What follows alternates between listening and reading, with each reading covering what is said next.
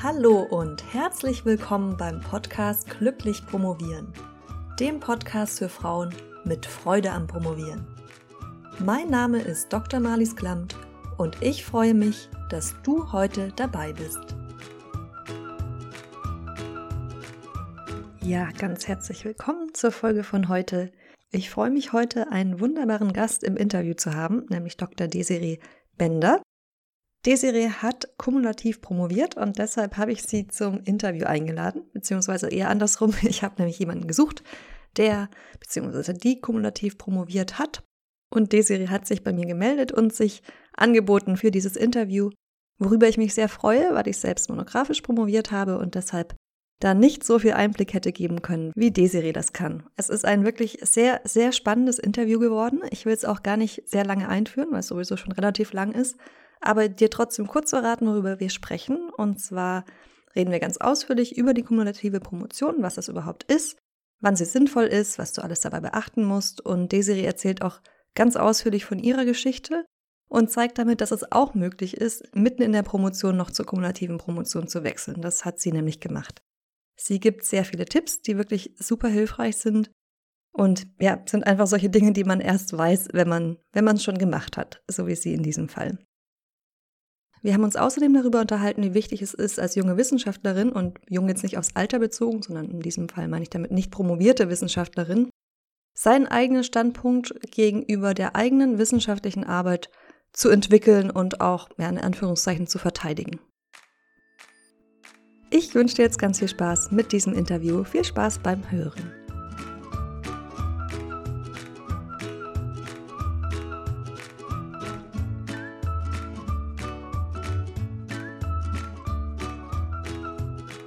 Ganz herzlich willkommen hier beim Podcast Glücklich Promovieren, liebe Desiree. Ich freue mich sehr, dass du dir Zeit genommen hast, mit mir über das Thema kumulative Promotion zu sprechen und möchte dich als erstes bitten, dich doch mal kurz vorzustellen. Ja, danke schön. Ich freue mich auch, ähm, heute die Gelegenheit ähm, zu bekommen, darüber zu sprechen. Ähm, ich bin Desiree Bender. Ich habe ähm, Pädagogik und Soziologie jeweils auf Diplom studiert im Doppelstudium und arbeite seit 2010 an der Uni in Mainz als ähm, wissenschaftliche Mitarbeiterin und war da in verschiedenen Projektzusammenhängen angestellt und am Institut. Und seit 2017 bin ich promoviert. Genau. Vielen Dank. Heute geht es ja um die kumulative Promotion und du hast kumulativ promoviert. Da würde ich dich bitten, einfach für alle Hörerinnen, die mit dem, mit dem Begriff noch nicht so vertraut sind, mal kurz zu erklären, was das eigentlich mit der kumulativen Promotion auf sich hat. Mhm. Also ähm, im Allgemeinen ähm, gibt es zwei Möglichkeiten zu promovieren, einmal monografisch und einmal kumulativ. Kumulativ ähm, bedeutet, dass man Einzelbeiträge, die schon publiziert sind oder zur Publikation bereits angenommen wurden, zusammenfasst, ähm, entweder von Anfang an so geplant oder später so zusammenkomponiert ähm, zu einer Dissertation. Ähm, und dabei sind die Anforderungen der Universitäten in Bezug auf die Promotionsordnung noch recht unterschiedlich. Also das kann sein, dass es sich dabei um drei Aufsätze handelt oder dass es sich um fünf oder mehr Beiträge handelt. Und meistens muss man noch einen Text dem voranstellen, der in den Forschungsstand einbettet oder irgendwie deutlich macht, wie der Zusammenhang dieser Einzelbeiträge sich darstellt. Und in manchen Promotionsordnungen ist es auch so ausgelegt, dass es ähm, ein Fazit noch zusätzlich gibt und bei manchen gibt es dann nur quasi diesen hinteren Teil, dass man da nochmal deutlich macht, inwiefern die zusammenhängen. Mhm, da werde ich dir gleich noch ein paar Nachfragen stellen. Aber erstmal würde mich interessieren, wie bei dir die Entscheidung gefallen ist, kumulativ zu promovieren. War das von Anfang an klar oder war das ein Prozess? Kannst du da ein bisschen was dazu erzählen? Also bei mir war das ein Prozess, der sich auch an pragmatischen Kriterien ausgerichtet hat, unter anderem bei mir persönlich war es so, dass ich 2010 mein Studium in der Pädagogik abgeschlossen habe und dann direkt eine Anstellung hatte in einem Projekt ähm, bei meiner Chefin und im Rahmen des Projektes ja dann auch schon publiziert habe. Und zusätzlich ähm, mein Soziologiestudium noch beendet habe und in dem Bereich aber auch schon ähm, in anderen Forschungszusammenhängen einfach aus Freude ähm, auch an anderen Schwerpunkten gearbeitet und auch dazu publiziert habe. Und ähm, so kam es, dass ich da ganz verschiedene ähm, Publikationen schon hatte und ähm, ja, damit auch sehr beschäftigt war, einfach insgesamt. und gar nicht eigentlich zu meiner Dissertation kam. Und ähm, da habe ich schon immer mal so ein bisschen angefangen, nachdem ich davon gehört habe, ähm, dass es die Möglichkeit gibt zu kumulativen Dissertationen, damit zu liebäugeln, ob das für mich eine Möglichkeit sein könnte, einfach weil meine Situation sich so dargestellt hat, äh, dass sich das ja angeboten hat ne, bei den Publikationen, die ich schon hatte. Und ähm, ja, dann kurze Zeit später wurde tatsächlich auch bei uns an der Uni in Mainz die Promotionsordnung geändert, sodass dort es auch vor Ort möglich wurde, kumulativ zu promovieren. Und so kam dann der Entschluss. Und das war, wenn du jetzt deine Promotionszeit nochmal Revue passieren lässt, war das im ersten, zweiten, dritten Jahr oder wann ist die Entscheidung dann schlussendlich gefallen? Ich glaube, ich hatte es dann so 2015 oder so entschieden. Ja, 2014, 2015 quasi im vierten Jahr. Wenn man, also kann ich aber auch nur retrospektiv sagen, weil 2010, direkt nach meinem Abschluss, habe ich dann auch die ersten Artikel publiziert und die sind dann auch eingeflossen in die Dissertation, aber das war ja zu dem Zeitpunkt noch nicht so geplant. Das hört sich an, als ob das sich vor ein paar Herausforderungen vielleicht hätte stellen können oder gestellt hat. Wenn du das gar nicht geplant hattest, deine Artikel für die Promotion zu nutzen, dann waren die wahrscheinlich auch nicht thematisch so, dass du sie wirklich einfach so verwenden konntest, oder? Da hast du nicht so ausgerichtet gehabt. Ja, das ist richtig. Also, und in dem Fall muss man prinzipiell auch immer nach zwei Kriterien schauen. Einmal dieses ähm, Kriterium, was sagt die Promotionsordnung in Bezug auf kumulative Dissertationen, in Bezug auf die Publikationsorgane? Also zum Beispiel ganz zentral ist, müssen die Beiträge peer-reviewed sein oder nicht und wie viele müssen das oder sein oder nicht? Und der zweite Aspekt ist, wie viele müssen in Alleinautorenschaft geschrieben worden sein? Das ist erstmal ein ganz grundlegendes, ähm, sind zwei ganz grundlegende Entscheidungskriterien, um überhaupt auszuwählen, welche von den, also für mich jetzt zum Beispiel war das ähm, die Herausforderung dann auszuwählen, welche von den Artikeln kommen denn überhaupt in Frage, die ich schon publiziert habe, in Bezug auf ähm, Co- und Alleinautorenschaft und in Bezug auf den Ort der Publikation. Also waren die Beiträge peer-reviewed oder nicht? Und nachdem ich das getroffen habe und eben geschaut habe, okay, was könnte da jetzt den Ansprüchen der ähm, Promotionsordnung gerecht werden, dann war die zweite inhaltliche Herausforderung zu überlegen, okay, wie fasse ich die jetzt zusammen? Also wie finde ich eine überspannende Klammer, obwohl in der Realität diese Beiträge in ganz verschiedenen, aus ganz verschiedenen Projekten hervorgegangen sind, mit ganz verschiedenen Interessenschwerpunkten. Und war das sehr schwierig, dann ein Dachthema, sage ich mal, zu finden? Oder hast du eh schon in einem sehr ähnlichen oder engeren thematischen Bereich geforscht und dadurch war es dann relativ leicht? Ich fand es schwierig, weil ähm, ich auch durch die verschiedenen Fachkulturen, Soziologie und Pädagogik, in denen ich da auch in ganz verschiedenen Bereichen gearbeitet habe, ähm, das jeweils in verschiedene Diskurse auch eingebettet hatte, die Beiträge. Aber im Endeffekt kam mir das dann zugute, ähm, dass ich die Idee hatte, einfach alle Aufsätze, die ich dafür nehmen ähm, wollte und konnte, ähm, die dann auf den Forschungsstand und auf die Diskurse in der sozialen Arbeit zu beziehen und darauf zu fokussieren und darauf auch die Klammer zu richten für die Beiträge. Also das war schon nicht so leicht und ich habe da viel überlegt. Aber ähm, für mich ist wissenschaftliche Arbeit im Allgemeinen ein ganz kreativer Prozess. Und wenn man sich darauf einlässt und dann einfach mal so Gedanken spielt und querdenkt, dann ist da mehr möglich, als man im ersten Moment annimmt. Also im ersten Moment denkt man so, es passt ja gar nicht zusammen.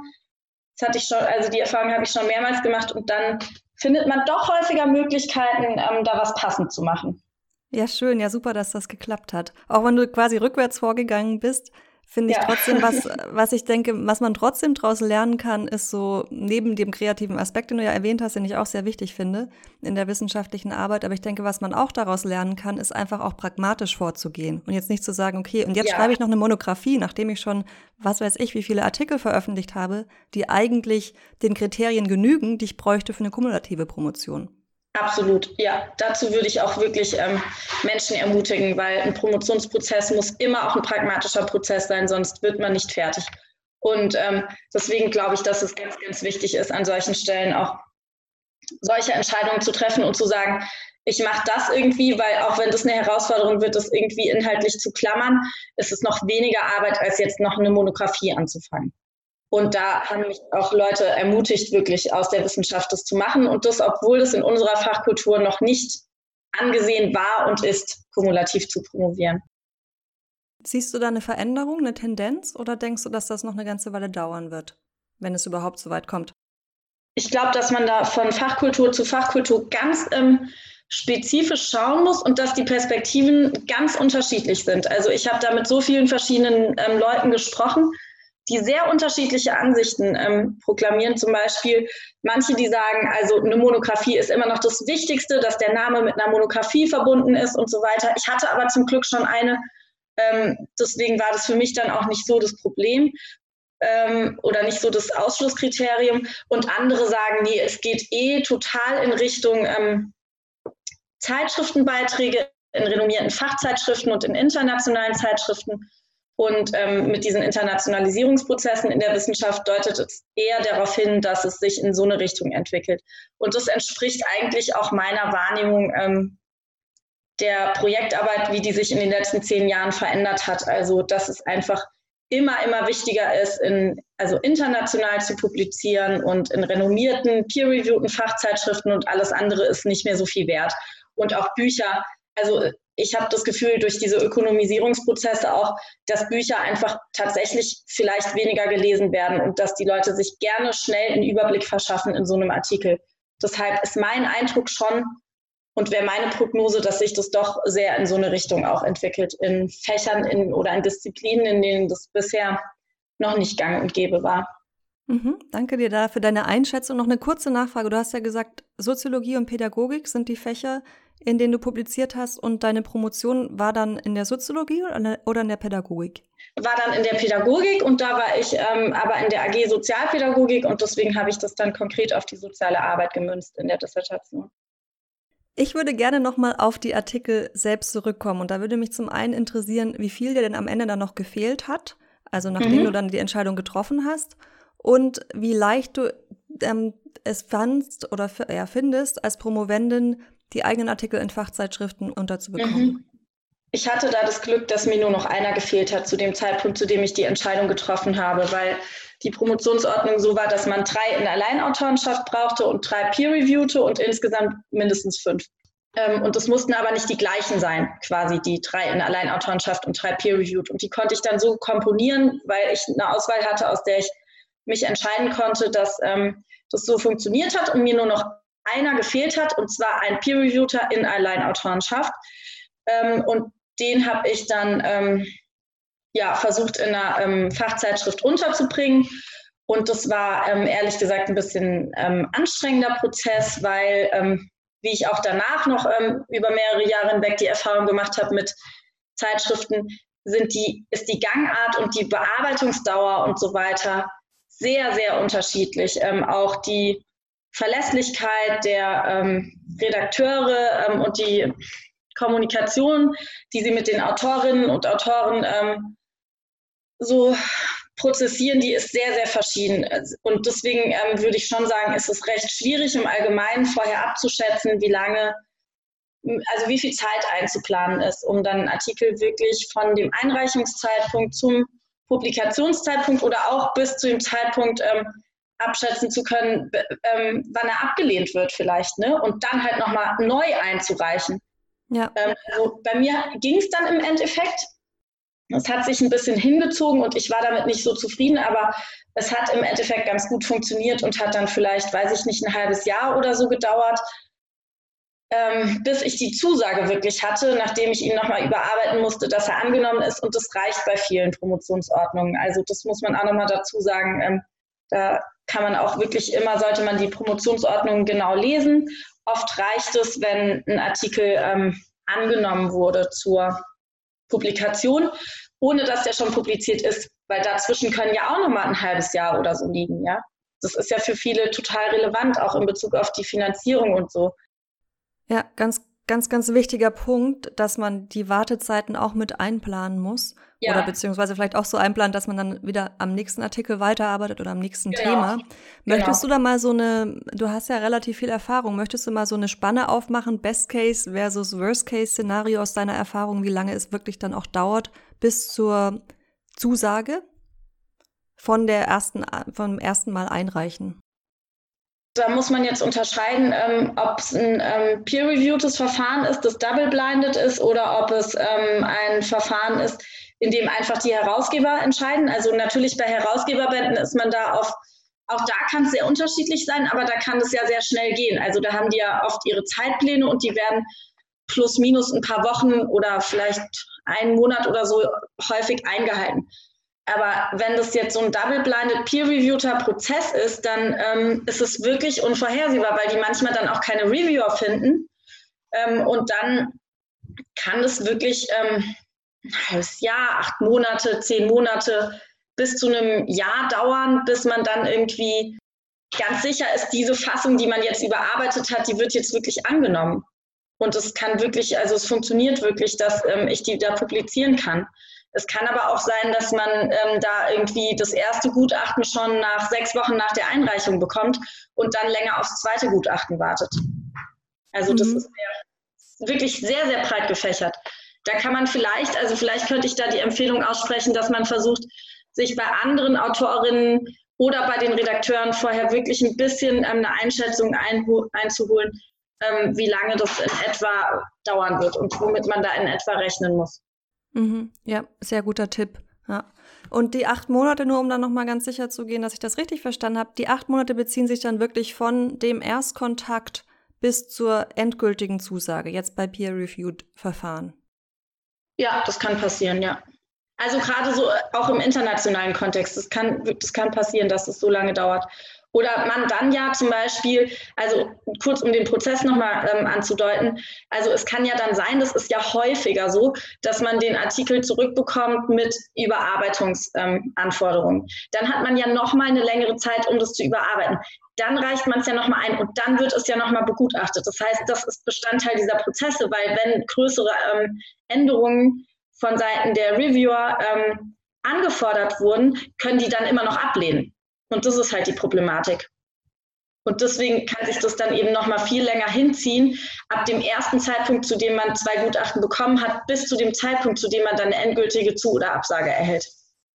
Noch eine letzte Frage zu dem Thema Veröffentlichung oder Veröffentlichung der Artikel, aber eine ein bisschen andere, und zwar, wie du dich gefühlt hast, wenn du dann die Zusage bekommen hast ja, also da habe ich mich dann total gefreut, ne, weil man befindet sich ja in einem absoluten Abhängigkeitsverhältnis natürlich von deren Einschätzung und zum Teil kann man die Einschätzung auch gar nicht so richtig nachvollziehen. Also zum Teil widersprechen sich die Gutachten auch und einer sagt, dieser Punkt ist toll aufgearbeitet und der andere sagt, der ist lückenhaft und dann ist es total schwierig, damit umzugehen. Also wenn das dann wirklich so vorkommt, dass man dann die Zusage hat und weiß, boah, jetzt geht's voran und so und jetzt habe ich den untergebracht, ist es natürlich ein tolles Gefühl, ja das hat man gar nicht bei der Monographie, weil man da halt viel isolierter vor sich hin arbeitet, mit viel weniger Rückmeldungen, es sei denn, man steht mit Dr. Mutter bzw. Dr. Vater in einem Verhältnis, dass man da ständig irgendwie Kapitel schickt und eine Rückmeldung bekommt, ja.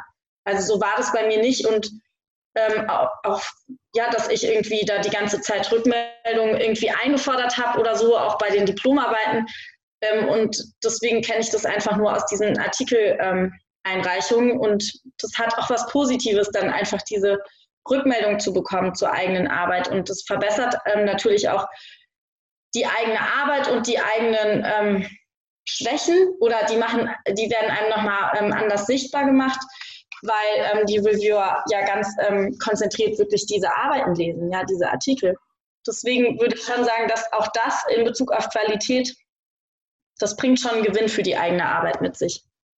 Was ich aber auch ganz wichtig finde, was du gesagt hast, nochmal zu betonen, ist, dass es eben auch sein kann, dass in den Gutachten, dass sich Leute widersprechen und die einen ja. das gut fanden, was du gemacht hast und die anderen nicht, weil man ja, ja. oft in der Promotionszeit, ich kenne das jetzt nur aus der Monographie, aber man macht sich ja, man hat ja quasi sein ganzes Herz in die Promotion reingegeben ja. und man kann teilweise kaum mehr unterscheiden, bin das jetzt ich oder ist das meine Arbeit und nimmt dann Kritik auch oft sehr persönlich und sich da einfach nochmal bewusst zu machen, je nachdem, aus welcher Fachkultur die Leute kommen, was sie vielleicht auch für Vorlieben haben, was jetzt Methodik angeht oder so, kann ja. was von einer Person als gut angesehen werden und von der anderen nicht. Und das sind beides hochkarätige Professoren oder Professorinnen, die sich das anschauen, die wissen, was sie tun. Und trotzdem kann das bei einer Person gut ankommen und nicht. Und man muss sich dann quasi nicht selbst schlecht fühlen, wenn man, wenn es auch ja. abgelehnt wird. Das stimmt, das ist ganz wichtig. Das muss man wirklich hervorheben.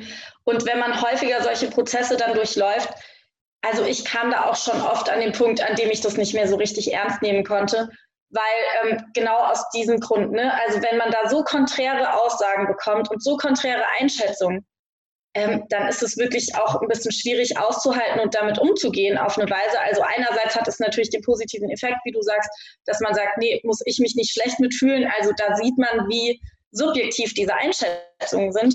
Aber andererseits finde ich ähm, diese, dann eben auch diese starke Abhängigkeit davon ist dann dadurch auch besonders schwer auszuhalten. Ja, das kann ich mir gut vorstellen. Aber was ich ganz schön finde, ist, dass es dann eben die Eigenständigkeit fördert und zu sagen, okay, dann sehe ich jetzt meine eigene Meinung zu dem, was ich gemacht ja. habe, auch als wichtig an, weil ich weiß, warum ich getan habe, was ich getan habe und ich weiß, man kann das von außen als gut oder schlecht sehen, aber ich kann da dahinter stehen, weil ich mir was überlegt ja. habe dabei. Ja. ja, das ist ganz wichtig. Dann im Endeffekt wirklich zu schauen, ähm, womit bin ich einverstanden? Also auch wenn dann diese Überarbeitungsanforderungen kommen, sich dann selbst zu befragen, möchte ich das wirklich selbst oder bin ich davon auch überzeugt und möchte gewisse Dinge vielleicht nicht ändern? Also das ist auch ein Prozess so, ähm, hin zu so einer Selbstzuwendung kann es sein, dass man sich da nochmal ein bisschen selbst befragt, was ist mir eigentlich wichtig und was möchte ich eigentlich an dem Artikel so beibehalten und was nicht. Weil es kann schon durchaus passieren, dass erwartet wird, die komplette Struktur zu ändern oder nochmal ganz andere Inhalte einzuführen. Ähm, und da habe ich auch schon mit einer Kollegin an manchen Stellen gesagt, so, das ist aber nicht unser Thema und wir wollen diesen Bereich jetzt gar nicht mehr einbringen in diesen Artikel und haben uns dann auch bewusst dagegen entschieden, diese Überarbeitung, ja, uns der Überarbeitung zu widmen. Und habt dann woanders eingereicht oder habt riskiert, dass er bei einer, bei einer wiederholten Begutachtung dann abgelehnt wird? Äh, erstmal letzteres und dann woanders eingereicht, genau. Also auch da, ich, ich finde wirklich, man sollte da auch seine eigene Perspektive ernst nehmen und nicht alles, ja, also das ist eine Abhängigkeitsstruktur, vor allem im Rahmen der ähm, Dissertation dann, auf jeden Fall. Aber trotzdem heißt es nicht, dass man sich dem komplett unterordnen muss. Das möchte ich auch nochmal betonen. Also das ist wirklich trotzdem die eigene Entscheidung, ob man das dann macht oder nicht. Und ich finde, auch hier sollte man wieder ein bisschen Pragmatismus walten lassen, dass man sich fragt, lohnt sich das jetzt? Ja, also wie viel Arbeit ist es für mich, das jetzt zu überarbeiten oder probiere ich das lieber vielleicht woanders einzureichen, wo vielleicht nicht so eine harsche Kritik kommt? Ja, also dann kommen da auch wieder dann die zeitlichen Aspekte ins Spiel. Wie viele zeitliche Ressourcen habe ich überhaupt noch und so weiter. Was mich noch interessieren würde, ist, wie die Veröffentlichung am Ende abgelaufen ist. Also wie du dann die verschiedenen Artikel zusammenbringen musstest und ob du dann auch noch mal eine ja, Monographie nicht, aber noch mal eine Art Sammelband oder sowas veröffentlichen musstest, auch in Buchform. Oder ja, vielleicht kannst du da ein bisschen was dazu sagen. Ja, das stimmt. Ja, das ist auch noch mal wichtig, weil ähm, auch die ähm, kumulativen Dissertationen, die ähm, müssen ja zugänglich sein und ähm, natürlich zumindest die Rahmung in meinem Fall, die war ja komplett neu geschrieben. Also die war ja noch nicht publiziert, ähm, nur die Einzelbeiträge. Und ähm, da ist es jetzt auch wieder unterschiedlich von Promotionsordnung zu Promotionsordnung. Also ich würde wirklich den Rat geben, sich da durch, äh, die durchzulesen. Die sind aktuell noch sehr, sehr verschieden von Uni zu Uni. Also die Anforderungen auch, ja. Ähm, und bei uns war das so, also ich meine in Bezug auf die Artikel selbst, ja, welche Ans welchen Ansprüchen die genügen müssen. Aber auch in Bezug auf die Publikation ähm, kann es da Unterschiede geben. Bei uns in Mainz war es so, dass wir entweder ähm, die gesamte, ja, also ich hätte die gesamte Dissertation nochmal publizieren können, so wie sie war. Ähm, eine Kollegin von mir hat das gemacht. Ich habe mich äh, mit ihr länger darüber unterhalten.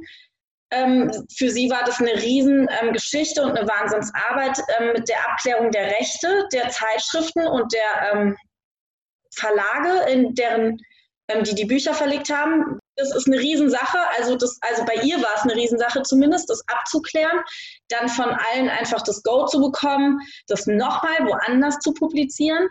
Und bei mir war das dann so, dass ich das auch überlegt habe zu machen und dann dachte, ja, okay, sieht halt auch, also jetzt mal ähm, pragmatisch gesprochen, sieht auf dem Lebenslauf ja auch einfach ganz gut aus, weil der Titel ist ja nochmal ein ganz anderer. Ich habe ja nochmal eine ganz andere Rahmung geschaffen dieser Beiträge und es wirkt ja auf den ersten Blick so, als hätte ich einfach noch eine weitere Monographie auf dem Lebenslauf. Ähm, aber das war dann auch was, das hatte ich mit meiner Mentorin besprochen. Ähm, und die hat mir davon abgeraten und meinte, dass genau das, also wenn sie jetzt an Berufungsverfahren denkt und so weiter, dass genau das auch negativ ausgelegt werden kann. Also dass es so aussieht, als hätte man wirklich alles ausgeschlachtet und als hätte man hier quasi was doppelt publiziert und würde versuchen, es so zu verkaufen, als wäre das nochmal was Neues.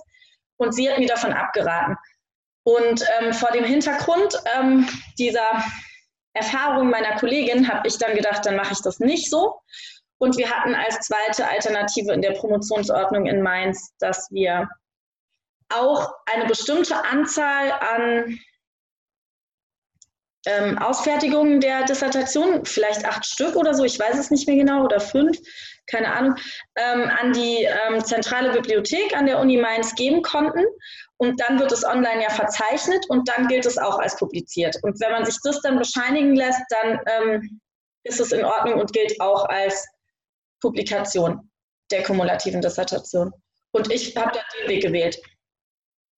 Aber im Prinzip hast du die Aufsätze selbst nicht mehr angefasst, sondern hast nur noch mal was drumherum gebaut, um die miteinander zu verknüpfen und noch mal einen, so einen thematischen Überbau zu geben. Genau, richtig, ja. Also das im Prinzip darf man das auch nicht mehr. Ne? Also man kann dann nicht mehr an den Aufsätzen was verändern. Das ist natürlich auch eine Herausforderung, dann ähm, irgendwie 2015 oder 2016, Ende 2016 habe ich eingereicht und der erste Artikel wurde 2010 publiziert.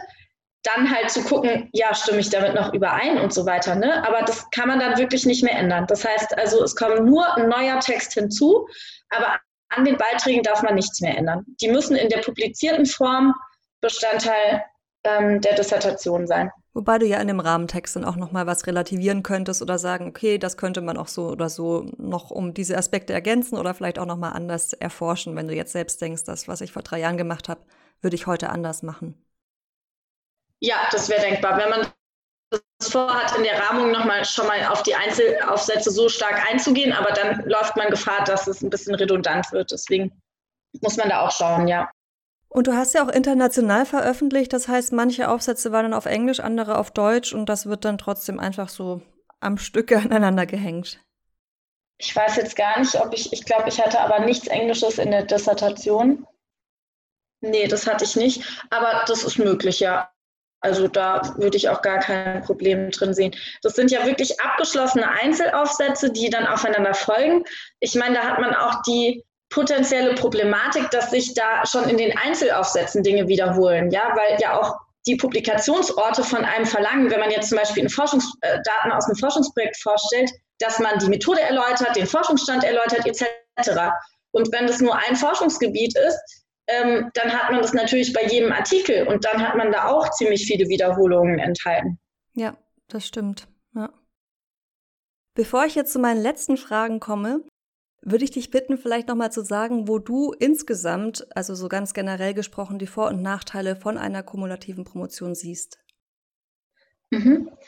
Ähm, also das eine, was ich ja schon gesagt hatte, war ähm, diese zeitliche Abhängigkeit von den organisatorischen Prozessen der, ähm, der Publikationsorgane würde ich als großen Nachteil sehen. Und was auch noch ein Nachteil ist, den man berücksichtitigen sollte, ist, dass ähm, die Betreuerinnen und Betreuer, also auch vielleicht in Bezug auf die Auswahl der Betreuerinnen und Betreuer, ähm, dass es da auch sinnvoll ist zu überlegen, ähm, wenn man kumulativ promovieren möchte, dass man sich da jemanden sucht, der dem auch wohlgesonnen gegenübersteht. Weil ähm, gerade wenn man lange in dem Geschäft ist, habe ich festgestellt, dass ähm, viele Professorinnen und Professoren eben sehr stark natürlich ähm, aufgrund ihrer ähm, Praxiserfahrung ähm, in dem Schema denken, eine Dissertation braucht Theorie, Methodologie, Methode und wenn es eine empirische Arbeit ist, die empirische Ergebnisdarstellung. Und ähm, wenn man jetzt Artikel schreibt, dann wird da häufig ja genau derselbe Aufbau pro Artikel erwartet. Und das heißt, es kann sehr schwierig werden, dass man da nicht ständig zu Wiederholungen, ähm, dass man da nicht ständig wiederholt sozusagen, weil von Artikel zu Artikel das Publikationsorgan schon das Gleiche, also was anderes von einem erwartet hat, als quasi ähm, man selbst sich wünschen würde, wie die Dissertation aufgebaut ist. Das heißt, da ist nochmal eine ganz große Herausforderung zu schauen, wie wähle ich mein Publikationsorgan aus, dessen Interesse gemäß und ähm, wie passt es trotzdem zu meiner thematischen Klammer der Dissertation und passt trotzdem zu dem Thema, das ich in diesem Einzelbeitrag gerne darstellen möchte oder zu diesem Schwerpunkt. Und das ist was, was man, ähm, finde ich, auch sehr stark im Blick ähm, haben muss und was schwierig sein kann und wo es auch sinnvoll sein kann, vielleicht mal an Herausgeberband zu denken, indem man publiziert, weil es da manchmal auch leichter ist, dann ähm, nochmal eine, so einen konkreten Schwerpunkt mit reinzubringen. Ja, sehr guter Hinweis. Wahrscheinlich auch was, was man nicht unbedingt auf dem Schirm hat, wenn man anfängt mit einer kumulativen Promotion, dass das eine Schwierigkeit genau. ist. Genau, das ist einfach, genau, das ist einfach eine Erfahrung, die ich jetzt gemacht habe. Und dann nochmal so als, als Chance vielleicht, ähm, wie gesagt, also es ist wichtig, dann sich jemanden auszusuchen, der dem wohlgesonnen gegenübersteht und sagt, ja, in kumulativen ähm, Dissertationen sehe ich auch einen Sinn. Ähm, ich würde sagen, es ist aktuell noch gerade in den Fachkulturen, in denen ich jetzt unterwegs bin, ähm, eine ganz große Chance, dass wir noch einen recht ausgeprägten Gestaltungsspielraum haben in Bezug auf die Dissertationen selbst. Also wie man dann genau zum Beispiel diese Rahmung gestaltet. Das ist ja dann gar nicht so stark ausdefiniert ähm, und ausbuchstabiert in den Promotionsordnungen. Und da hat man auch noch mal ganz viele Möglichkeiten, kreativ zu denken und noch mal ähm, zu überlegen, wie ähm, könnte ich das machen. Also ich habe da zum Beispiel eine größere Klammer erstmal geschrieben, einige Seiten, und dann von den sechs Aufsätzen, die ich hatte, jeweils drei Aufsätze nochmal gesondert eingeführt, thematisch. Und so habe ich das überhaupt erst hinbekommen, diese sechs verschiedenen Aufsätze zusammenzubündeln. Und es ist, ähm, solche Möglichkeiten sind jetzt einfach gegeben, weil überhaupt noch keine konkreteren Anforderungen da sind und weil es noch gar nicht so viele kumulative Dissertationen gibt in manchen Fachkulturen.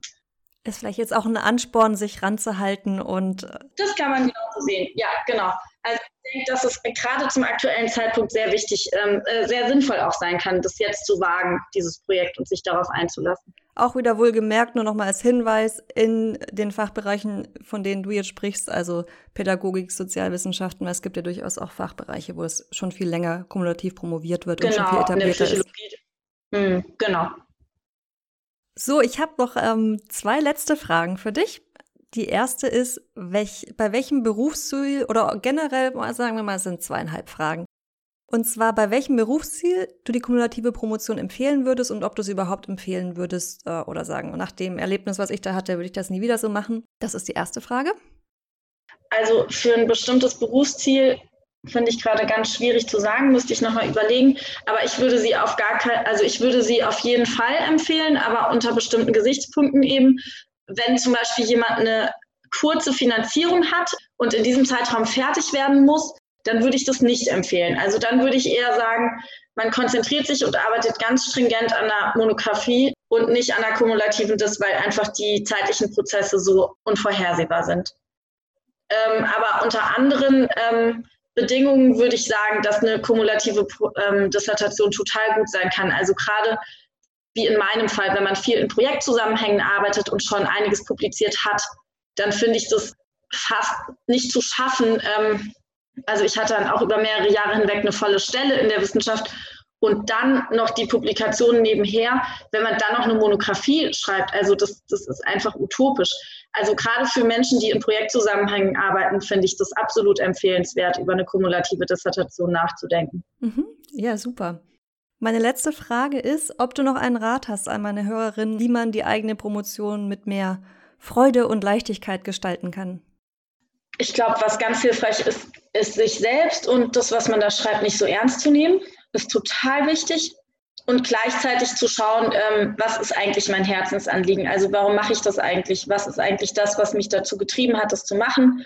Was sind meine Motive und sind die noch, sind also die abzugleichen mit dem Status quo? Also passt es noch und so weiter?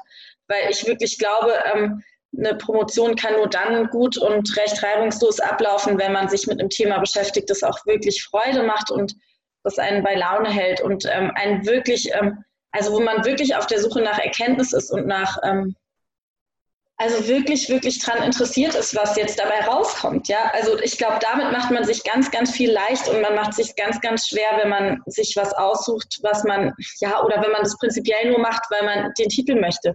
Ich glaube, damit macht man sich das auch ganz schwer. Also es muss schon wirklich ein bisschen Leidenschaft ähm, bei der Sache dabei sein, finde ich.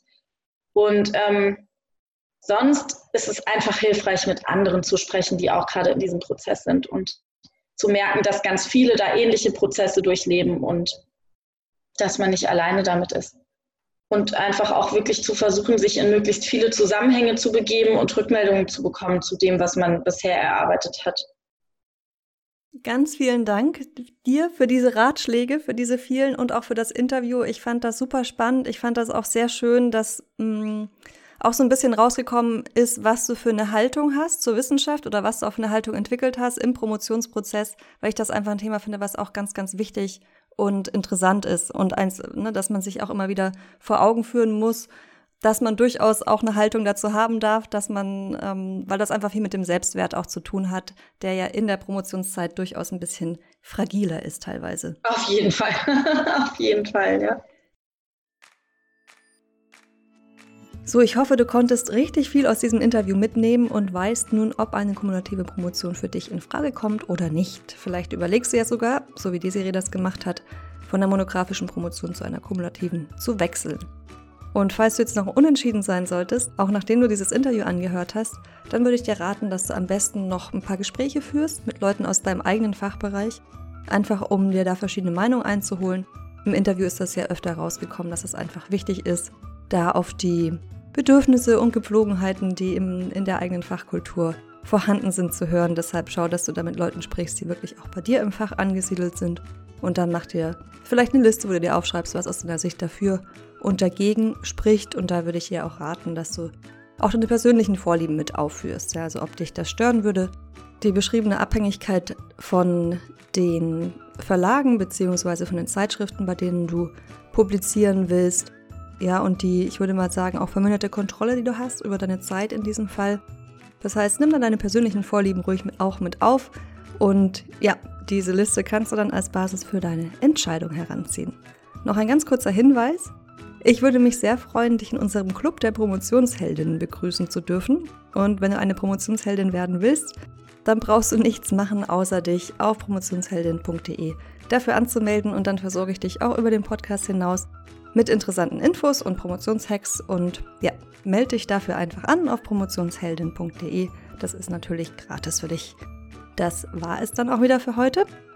Wir hören uns wieder nächsten Mittwoch. Bis dahin freudiges Promovieren, egal ob kumulativ oder monografisch. Deine Malis.